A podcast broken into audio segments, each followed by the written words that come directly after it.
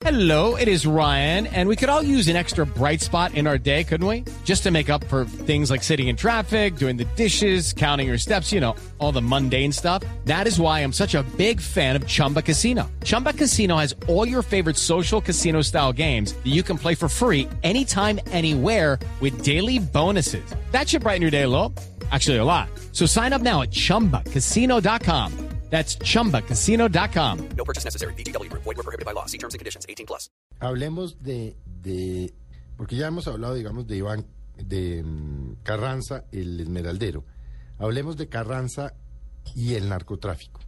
Nosotros en el libro que escribimos con el padre Javier Giraldo eh, hablamos de un solamente un episodio en el que eh, se describe de una manera muy detallada las relaciones de Carranza con el narcotráfico.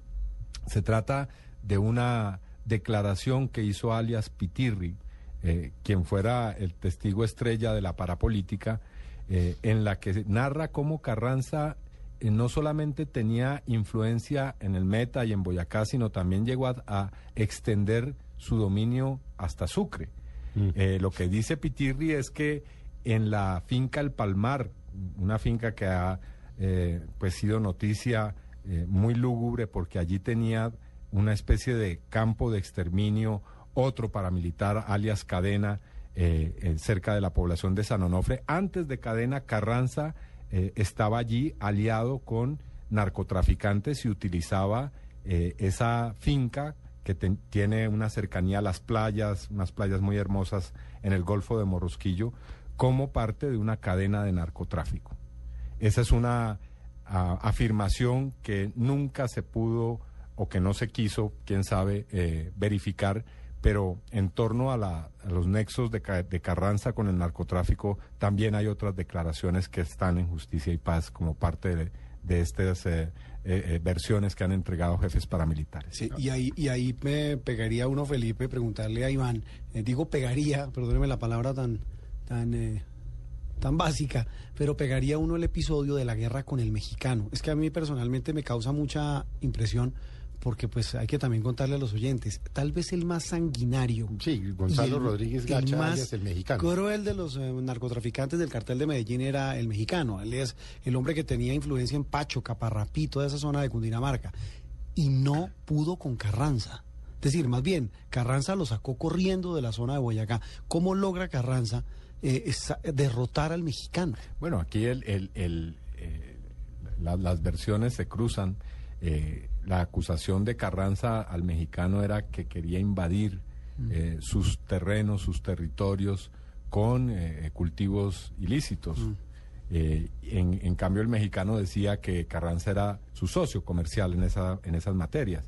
Eh, esa disputa llegó a un momento muy álgido y eh, se recuerda un episodio en, en el cual eh, eh, el mexicano hizo un eh, operativo que fue muy sonado en su momento en una fiesta que tenía un lugarteniente de Carranza, Gilberto Molina. Estamos hablando de Molina en- Gilberto Sasaima. Molina en Sí, exactamente. Entró a una fiesta de cumpleaños. Así es, en una finca en eh, Sasaima. un, un grupo de personas eh, vestidas de uniformes camuflados y eh, acabaron no solamente con Gilberto Molina, sino con muchos de los eh, Como que estaban en la 18. fiesta. Eh, más de, sí, 19 Fue una personas masacre, muertas. sí, fue un episodio muy sang- sangriento. Y posteriormente... ¿Y es eh, este quién lo, quién lo ideó y quién lo ejecutó? Bueno, el propio, el mexicano. El mexicano, eh, eh, bien fuera por la versión de Carranza de eh, querer invadir sus, sus tierras o por la versión de Carranza de quererse quedar con lo que estaba mm, preparando como negocio con el mexicano, eh, acabó con Gilberto Molina y posteriormente se dice que Carranza contribuyó a la cacería contra eh, Rodríguez Gacha que terminó con su muerte por parte de la policía. Iván, hablemos de las relaciones y las hubo de Carranza con los hermanos Castaño. Bueno, ahí también hay eh, versiones. Una importante es que Carranza era mm, miembro de la cúpula de las Autodefensas Unidas de Colombia. ¿Quiénes Incluso- eran la cúpula? Bueno, allí estaban los principales jefes, muchos de los cuales hoy están eh, eh, en. Estados Unidos, otros están aquí, pero bueno, en- entre ellos los, los Castaño, Mancuso, alias Don Berna, eh, en el, en el eh, centro del país estaba Báez, en fin. Se dice que en las actas que se hacían de las reuniones eh, de, la, de las Autodefensas Unidas de Colombia, el nombre de Carranza aparecía con un alias Clodomiro Agames. y, y repito, esto es muy interesante porque a diferencia de todos estos otros jefes, a Carranza nunca se le llamó a desmovilizarse.